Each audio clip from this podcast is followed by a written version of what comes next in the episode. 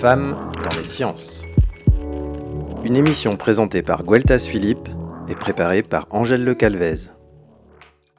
Aujourd'hui, nous vous proposons un ensemble de podcasts en partenariat avec Radio Licorne et Océanopolis, intitulé Les femmes dans les sciences, une série d'entretiens avec huit femmes scientifiques. Alors qu'elles représentent la moitié de la population de cette terre et que leurs droits et leur reconnaissance avancent à petits pas dans ce 21e siècle, les femmes sont loin d'avoir fini la course à l'égalité. Surprenante illustration de cet écart. En Grande-Bretagne, on a tous, euh, génération d'après 2000, été atterrés d'apprendre que le Winchester College, établissement, on le sait, ô combien prestigieux, mettait en place un plan de modernisation de son école dont la mesure phare est d'ouvrir ses portes. Et oui, aux filles, jusqu'en 2021, il existait encore une ségrégation scolaire entre les hommes et les femmes dans l'un des pays les plus développés au monde. Plus rien ne me surprend, me direz-vous. Et pourtant, si, le saviez-vous, les femmes ne représentent que 33% des scientifiques du monde, que seules 57 femmes ont reçu le prix Nobel dans les sciences, c'est-à-dire 4%, et que les filles suivent de moins longues études dans les domaines scientifiques, les Nations Unies en 2015 ont instauré la Journée internationale des femmes et des filles de sciences qui a lieu le 11 février pour rappeler que les femmes jouent un rôle essentiel dans la communauté scientifique et technologique et que leur participation doit être renforcée. C'est avec un peu de retard qu'à notre tour nous mettons en lumière quelques femmes dans les sciences. Et aujourd'hui, euh, Ouda Begoura, qui est chercheuse en modélisation biogéochimique, mais également Adeline Desgremont, qui est doctorante en santé publique épidémiologique. Elles nous expliqueront euh, toutes deux en détail ce qui se cache derrière euh, tous ces termes bien trop compliqués. Et pour les interroger, des élèves du lycée de Cornouailles, j'ai nommé Lorraine, Lohan, Tiffen et Raphaël. Et on commence par vous, Adeline Desgremont. Qu'est-ce que c'est que ce euh, métier de doctorante en santé publique et épidémiologique? Euh, alors, euh, ben, doctorante, c'est que je fais une thèse d'université, donc qui constitue en trois années d'études minimum sur une thématique bien particulière. Et donc, ma thématique, c'est dans le domaine de la santé publique, donc, euh, la santé publique, c'est la santé de la population en général euh, et l'épidémiologie. Donc, en santé publique, on étudie surtout l'épidémiologie, c'est-à-dire la survenue d'une maladie euh, au sein de la population. Et donc, la pathologie que j'étudie moi, c'est l'épilepsie et plus spécifiquement, en fait, la prise en charge de l'épilepsie. Donc, ça fait partie de l'épidémiologie, étudier aussi la prise en charge donc la prise en charge de l'épilepsie chez euh, la femme, donc euh, qui n'est pas euh, mis en avant non seulement dans les sciences, mais également dans, euh, dans la prise en charge. Donc, la prise en charge des, des femmes épileptiques. Donc, l'épilepsie, c'est euh, la survenue de crises convulsives. Je pense que vous avez déjà peut-être entendu parler ou vu des patients qui convulsent, euh, quelque chose d'assez impressionnant. Et donc, l'épilepsie, c'est la survenue comme ça de plusieurs crises convulsives et qui conduit en fait à une pathologie qui atteint le cerveau et qui nécessite des traitements lourds et donc une prise en charge euh, complexe avec plusieurs euh, professionnels de santé qui interviennent. Et cette prise en charge, elle est beaucoup plus complexe chez les femmes. Donc euh, l'intérêt est d'étudier justement cette prise en charge pour essayer au mieux de l'adapter et faire en sorte que du coup la santé des femmes soit équivalente à celle des hommes dans cette pathologie. Donc euh, voilà, c'est tout, l'intérêt de, de, la santé publique euh, euh, et là, dans ce domaine-là, l'épilepsie. Pour la suite de votre entre, entretien, Adeline, Lorraine et Loane. Bonjour, je m'appelle Lorraine. Bonjour. Bonjour, je m'appelle Loane. Bonjour. Du coup, on a quelques questions questions à vous poser à propos de votre métier. Et euh, j'aimerais par, euh, commencer par euh, vous demander qu'est-ce qui vous a attiré exactement dans ce métier? Alors, tout d'abord, en fait, moi, je suis pharmacien. Et c'est dans le cadre de, mes études en fait en pharmacie que je me suis intéressée plus particulièrement à la recherche, la recherche en santé, et, et, et, la recherche pour ben, améliorer la santé de la population. Et donc, bah, c'est du coup de la recherche en santé publique, épidémiologie, pour essayer d'améliorer la santé de la population. Et donc, quel a été votre parcours d'études? Donc, euh, bah, moi, j'ai fait euh, un doctorat en pharmacie. Donc, euh, un doctorat en pharmacie, c'est six ans d'études minimum que j'ai prolongé parce que j'ai fait un doctorat en pharmacie hospitalière, donc neuf ans d'études. et au cours de ce doctorat, j'ai découvert ce, fameux attrait là pour la recherche, et donc j'ai poursuivi par par une thèse. Donc, ça fait 9 ans d'études plus 3 ans. Et quel bac vous avez dû euh, effectuer euh, pour euh, suivre ces, études? Bah, pour tout ce qui est du domaine médical, médecine, pharmacie, c'est un bac S. Mais dans mon équipe de recherche, il y a d'autres femmes et des femmes qui ont fait un parcours différent et on n'est pas obligé de faire un bac S pour se retrouver dans la recherche en santé. Et euh, du coup, euh, quelle spécialité vous pourriez nous recommander euh, pour choisir cette voie?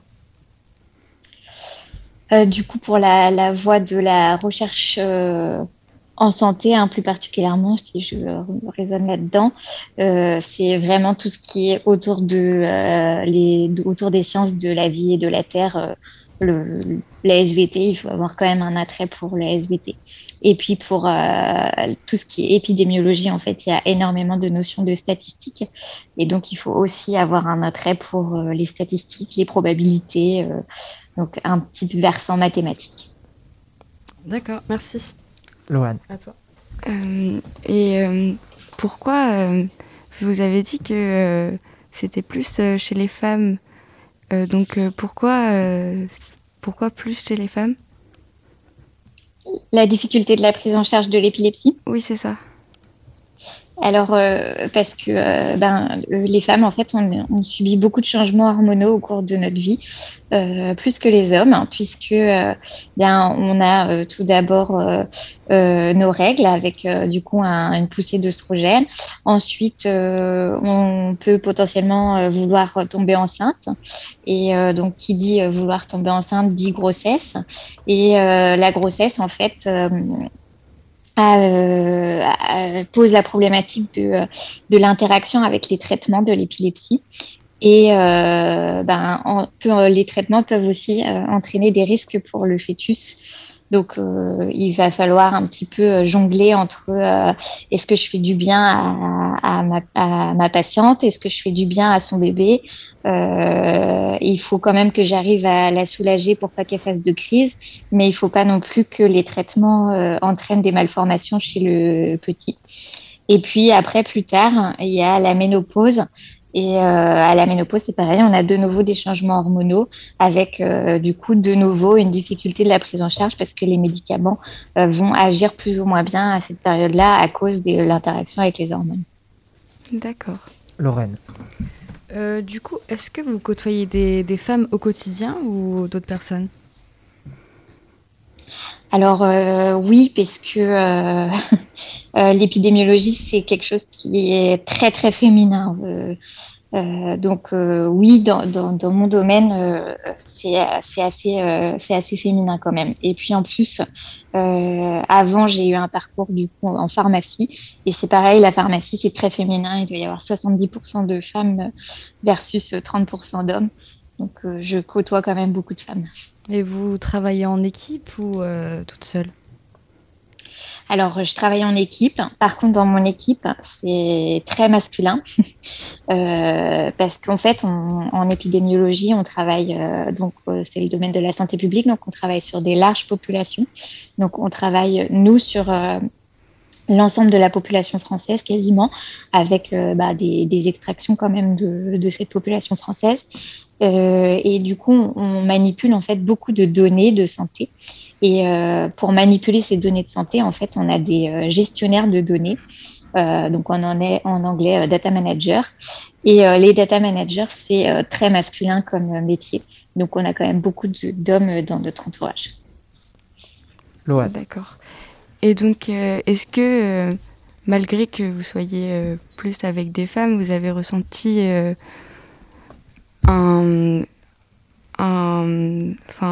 comme si euh, vous étiez, euh, enfin, est-ce que vous avez eu des remarques euh, comme quoi une femme qui fait ce métier ou des remarques dans l'entourage avec les gestionnaires ou avec d'autres personnes? Alors, euh, bah oui, par exemple. Alors moi, je suis récemment euh, maman, donc en plus, je peux, je peux vous dire que c'est euh, d'autant plus compliqué. et, et, effectivement, en fait, on a toujours ce, ce, ce, ce ressenti-là de de pouvoir avoir moins le droit d'avancer en fait euh, parce que euh, on est une femme et que euh, ben justement à un moment on va vouloir avoir un enfant.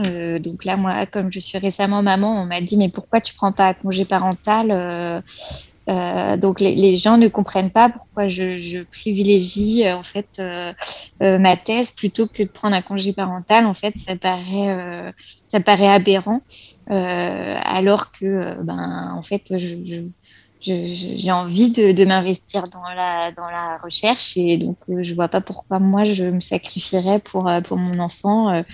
Enfin, voilà, j'exagère un petit peu, mais, mais c'est ça. Et, et, et, donc on, évolue moins en fait dans le métier parce que on, on, va on va nous poser la question bah, qu'est-ce que vous avez prévu à 5 ans? Euh, Est-ce que vous voulez des enfants? Euh, euh, Etc. Et donc, c'est quand même un, frein, un frein à l'évolution, en fait, surtout dans le métier. D'accord. Donc, ce type de, remarques, vous en avez subi tout au long de, de vos études et votre métier? Oui, pas moi directement, mais oui. Bah, pour vous donner un exemple, j'ai une amie, on lui a posé la question euh, toi aussi, tu comptes repeupler la France? Euh, parce qu'il y avait une personne qui avait été recrutée euh, peu de temps avant, qui était tombée enceinte, donc qui avait dû partir en congé maternité. Et, donc au moment où elle, elle a été recrutée, en, gros, on lui a dit "Et toi aussi, tu comptes repeupler la France Donc, ben, sous-entendu, tu n'as pas intérêt à faire d'enfants parce que on n'acceptera pas que tu partes en congé maternité pendant, euh, pendant que tu es embauché. Quoi.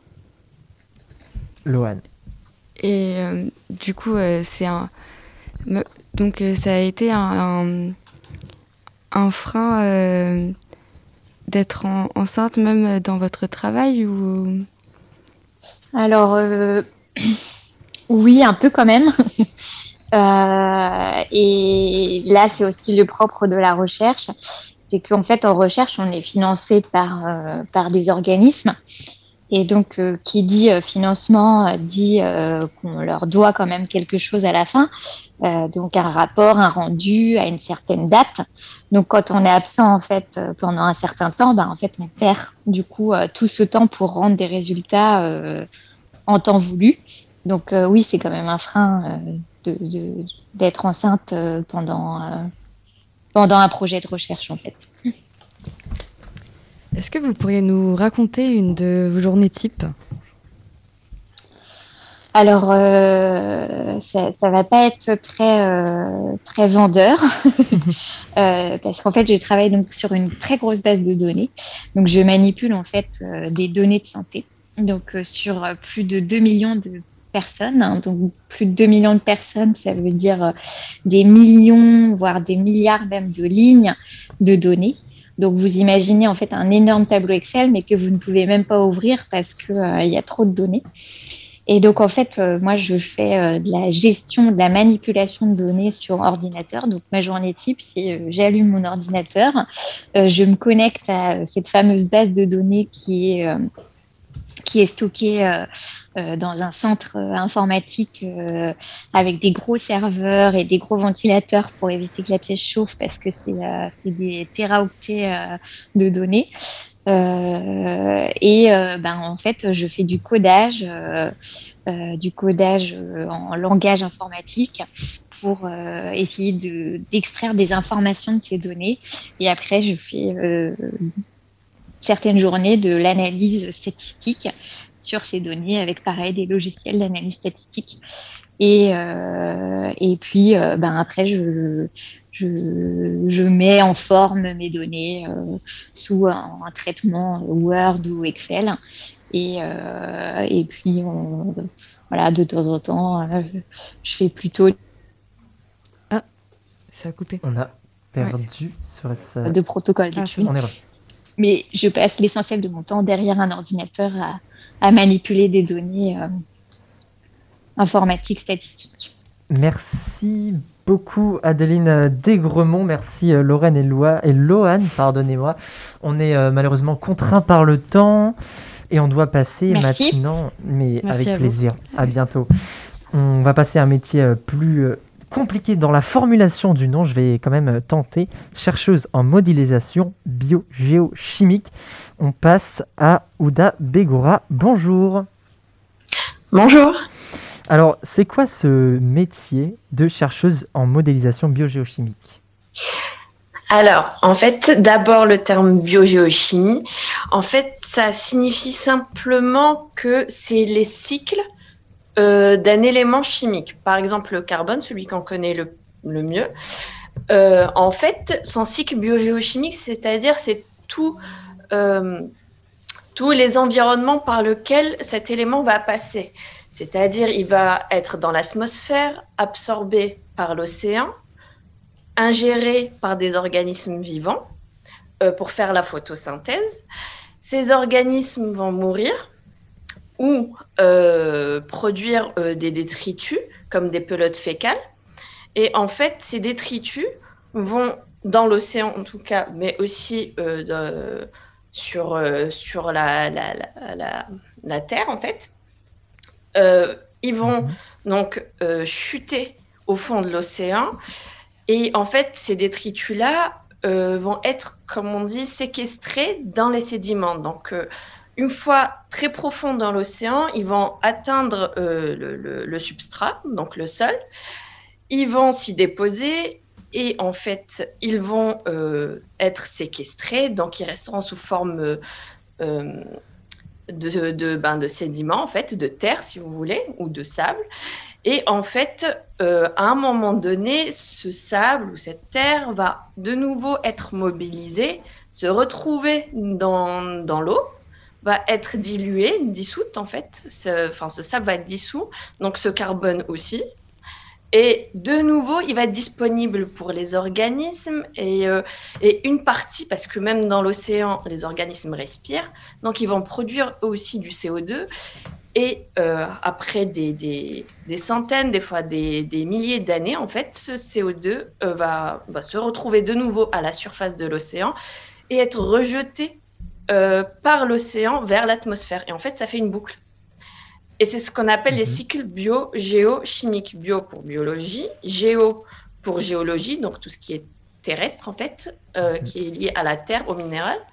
Bio, géo et chimie, en fait, c'est tous les processus, c'est-à-dire euh, se nourrir, assimilation, euh, se transformer en terre, se transformer en gaz, tout ça, en fait, c'est le, le, le, la partie donc chimie du terme bio-géo-chimie. Désolé euh, Ouda pour, la, pour cette interruption euh, imprévue. La suite euh, de cette entrevue se poursuit avec Tiffaine et Raphaël. Bonjour. Bonjour Ouda, je suis, je suis donc Raphaël. Comme première question, j'aimerais vous demander si vos études étaient longues et ou difficiles. Alors, elles sont moins longues que, que celles d'Adeline. Difficiles, oui, en fait, euh, c'est euh, pour j'ai fait comme euh, donc Adeline une thèse de doctorat en océanographie, en océanographie biogéochimie donc, et pour pour arriver donc à, au titre de docteur, il faut 8, 8 ans. Et oui, c'est plutôt difficile en fait, c'est ça prend énormément d'énergie et surtout beaucoup de temps parce que chaque parcours euh, chaque, euh, euh, que ce soit la licence ou le master et encore plus le doctorat, prennent énormément de temps dans ces spécialités-là, car on a un mélange entre l'apprentissage théorique et pratique qui est beaucoup basé sur du terrain, du laboratoire et de l'informatique. Donc par moment, même nos samedis, par exemple, étaient pris par euh, le terrain. Donc euh, oui, c'est assez difficile et plutôt sélectif, même si c'est l'université. Tiffaine. Euh, bonjour, moi je suis Tiffaine et je voulais vous demander si vous aviez eu des influences pour votre travail. Des influences, vous dites euh, Oui, euh, quelqu'un euh, que vous avez rencontré et qui vous a, qui vous a influencé sur ses études. Enfin, comment vous avez eu envie de faire ce métier? Alors, depuis ça, c'est assez atypique. En fait, de, j'ai grandi un peu avec tout ce qui est reportage. ben, notamment la télé, faut pas se mentir. Je regardais enfant beaucoup de reportages en fait. Et euh, d'abord, j'étais passionnée par euh, l'égyptologie, tout ce qui est archéologie. J'aimais toujours comprendre et je comprenais toujours pas pourquoi il y avait peu d'informations, comment ça se faisait qu'on a que des écritures anciennes existaient, qu'on comprenait pas, qu'on n'avait pas en fait, euh, toujours ces questions, toujours le pourquoi qui me venait régulièrement en fait. Puis j'ai découvert les mathématiques et la physique, et là j'étais passionnée de mathématiques et de physique, donc c'était assez naturel pour moi de, de, me lancer dans la recherche. Et euh, ben, durant mon parcours, j'ai rencontré oui, quelques chercheurs qui ont ben, compris ma, enfin, ma passion et, euh, m'ont aidé, m'ont conseillé. Et euh, depuis, euh, depuis bientôt enfin, 8 ans, on va dire, il y a certains chercheurs avec qui j'ai gardé contact depuis mes premières années d'université, en fait, qui m'ont guidé, conseillé, encouragé quand c'était un peu compliqué par moment. Et, et, donc oui, en fait, il y a un peu de la curiosité personnelle et c'est toujours bien, oui, d'avoir euh, un, un, ou un mentor qui, euh, qui vous guide et qui vous euh, motive. J'ai eu les deux, on va dire. Raphaël. D'accord, merci. bah justement, en parlant des difficultés dont vous parliez, qu'est-ce qui a posé problème en fait pendant les études? En, quoi c'était dur? En fait, à, à plusieurs titre, c'était dur car ça demande euh, beaucoup de déplacements, euh, beaucoup d'investissement personnel dans le sens où euh, quand on sait qu'on veut faire de la recherche, il faut, c'était le conseil d'ailleurs d'un chercheur que j'avais rencontré au début de mes études, faut se faire son réseau en fait. Et pour avoir un réseau donc de chercheurs qu'on connaît, qui peuvent vous guider, etc., c'est faire des stages. Pour ça, donc, en fait, ça vous prend ben, toute l'année. Vous avez l'année universitaire, c'est-à-dire avec les cours, les examens. Et entre-temps, il faut chercher un stage euh, pendant les vacances, notamment les vacances d'été.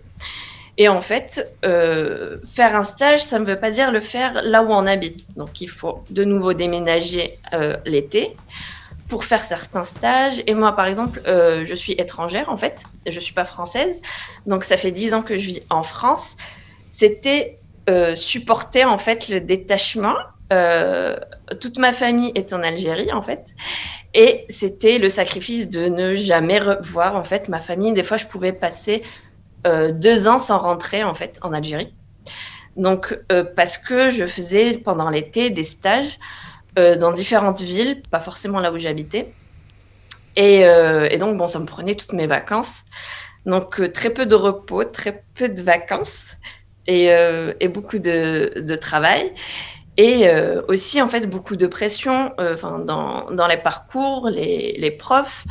en fait, pour être pour un peu paraphraser un, des, un de mes professeurs, en fait, il nous disait clairement si vous vous plaignez dès maintenant du rythme que vous avez euh, par rapport aux devoirs qu'on vous donne, ne cherchez pas à être chercheur alors, parce que ça va être pire.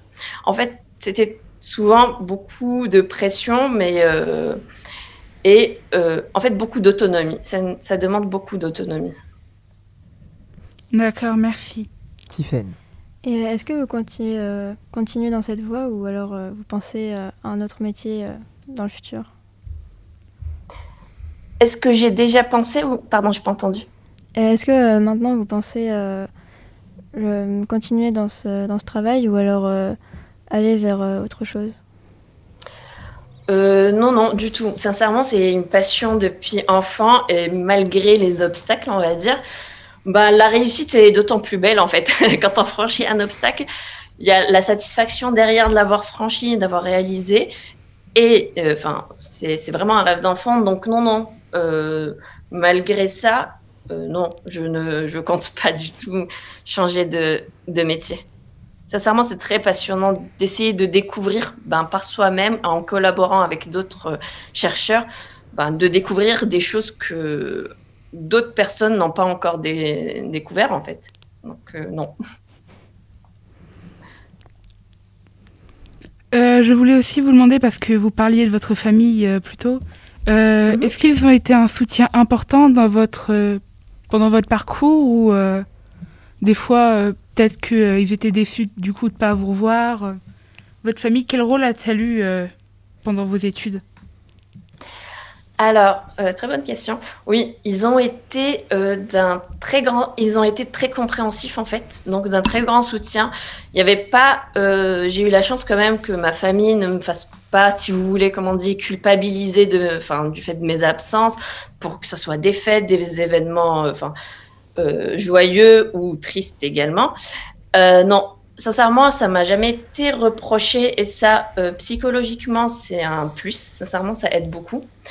Même si en plus ils comprenaient pas toujours mon parcours et où est-ce que j'allais, parce que bon, c'est pas toujours commun de dire que je veux faire de l'océanographie. Donc, ils savaient pas quels étaient les débouchés, mais en fait, ils m'ont fait confiance. Ils ont compris que j'avais un objectif, que j'avais une passion, et ils l'ont juste respecté et ils m'ont laissé faire, si vous voulez, même si euh, ils ne pouvaient pas forcément me conseiller, m'orienter, car c'est très loin de ce que eux font. Mais euh, ils m'ont tout simplement fait confiance, et ça, c'est énorme en fait. C'est un gros soutien, indirectement, mais ça l'est quand même.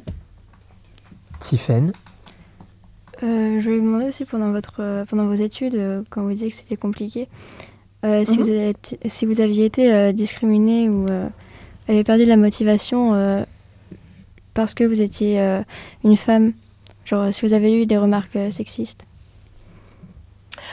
Alors, oui, des, des, remarques sexistes ou déplacées. Enfin, j'ai déjà eu droit à un prof qui me pose clairement la question ah bon euh, euh, vous, vous avez euh, réussi?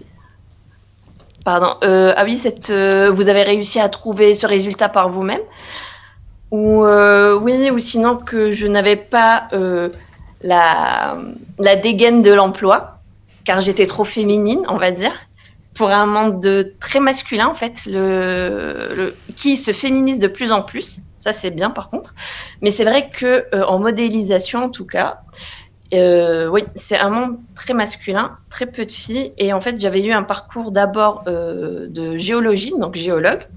J'ai fait une licence de géologie. Et là aussi, en fait, pour parler de proportion, dans une classe de 35 étudiants, on était à peu près 5-6 filles.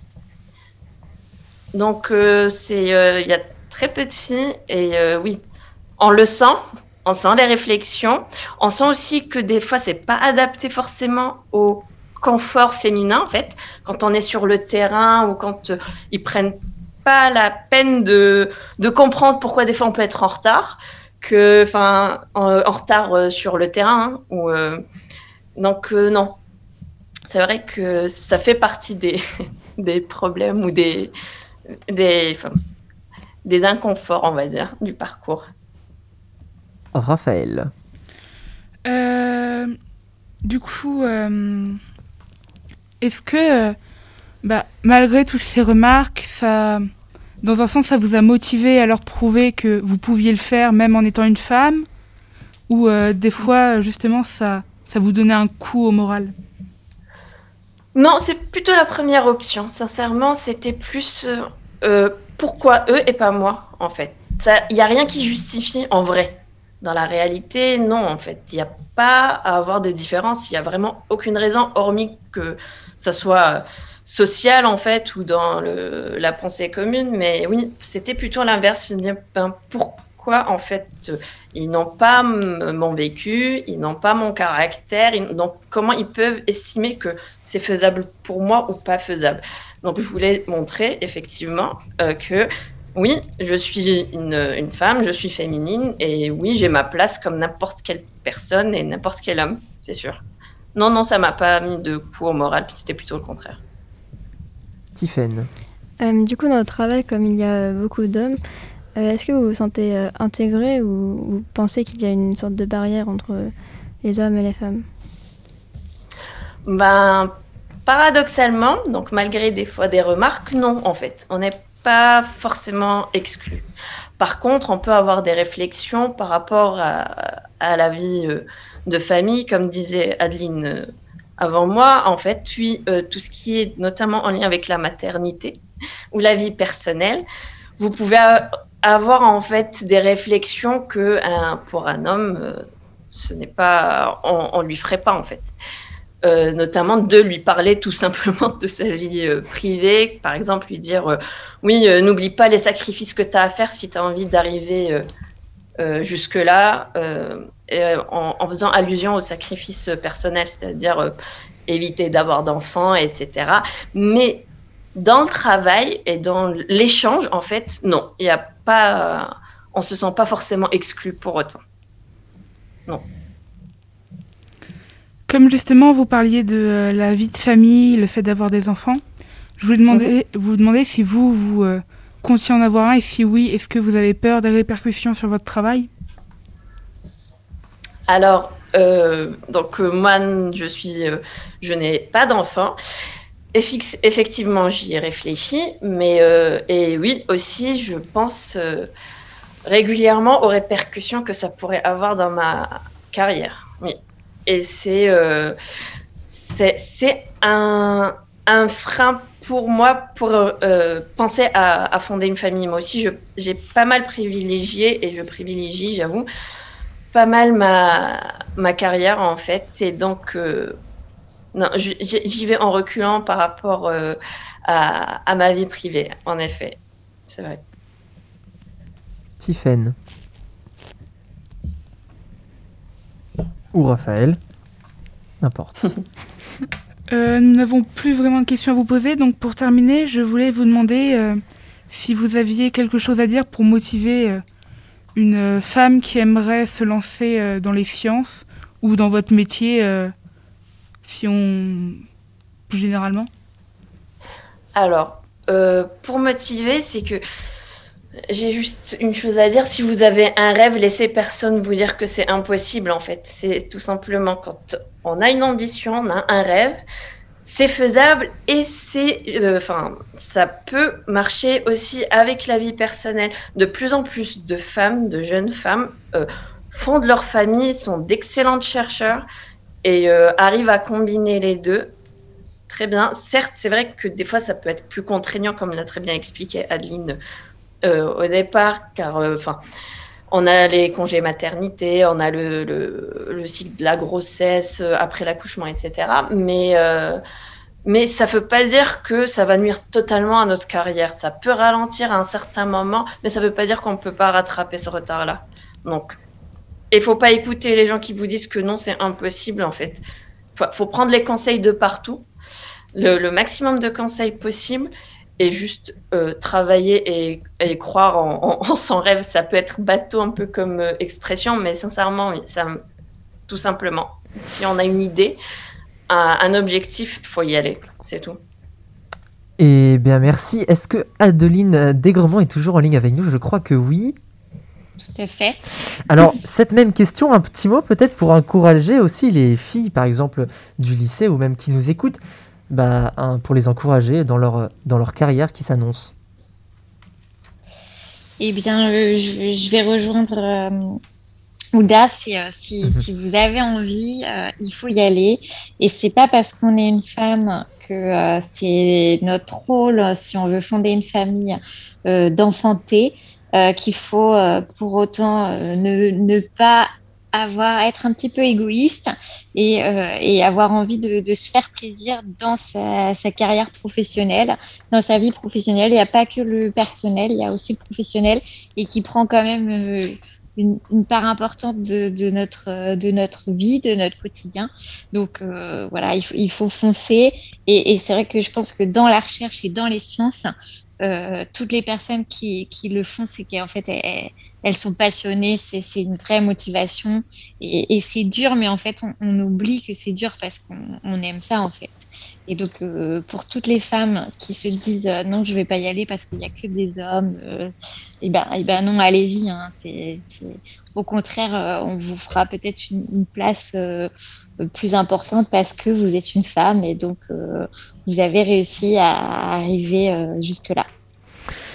Eh bien, en tout cas, euh, merci à toutes les deux. Euh, Ouda Begoura, et qui est chercheuse donc en modélisation biogéochimique, mais également Adeline Degremont, qui est doctorante en santé publique et épidémiologique. Merci à toutes les deux. Merci à vous. Merci à vous. Euh, merci pour votre participation à, ce projet qui, nous l'espérons, motiveront plein de filles du lycée à continuer vers ces beaux métiers de la science. Nous remercions aussi également nos élèves Lorraine, Lohan, Tiffen et Raphaël. Merci à vous. Merci à vous également. Eh bien, nous, on se retrouve. Vous pouvez retrouver euh, toutes les affiches qui vont avec euh, ce projet dans le couloir du lycée prochainement, en tout cas. Et merci, nous on se retrouve jeudi pour quatre autres portraits de jeunes femmes scientifiques sur Radio Licorne. Merci à tous, merci à toutes les deux, merci à toutes les quatre intervieweuses. Et on se retrouve bientôt. Au revoir.